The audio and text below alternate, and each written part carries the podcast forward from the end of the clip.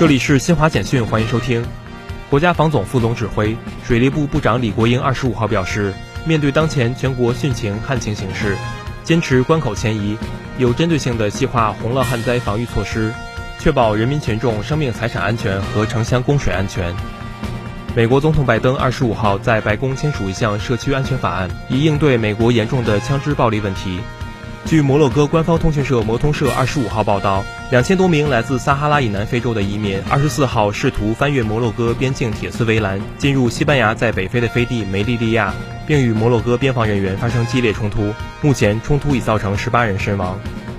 挪威警察安全局局长罗格贝格二十五号说，情报部门将首都奥斯陆市中心当天发生的枪击事件定性为极端恐怖主义行为。并将国家面临安全威胁等级从正常的三级调至最高级别五级。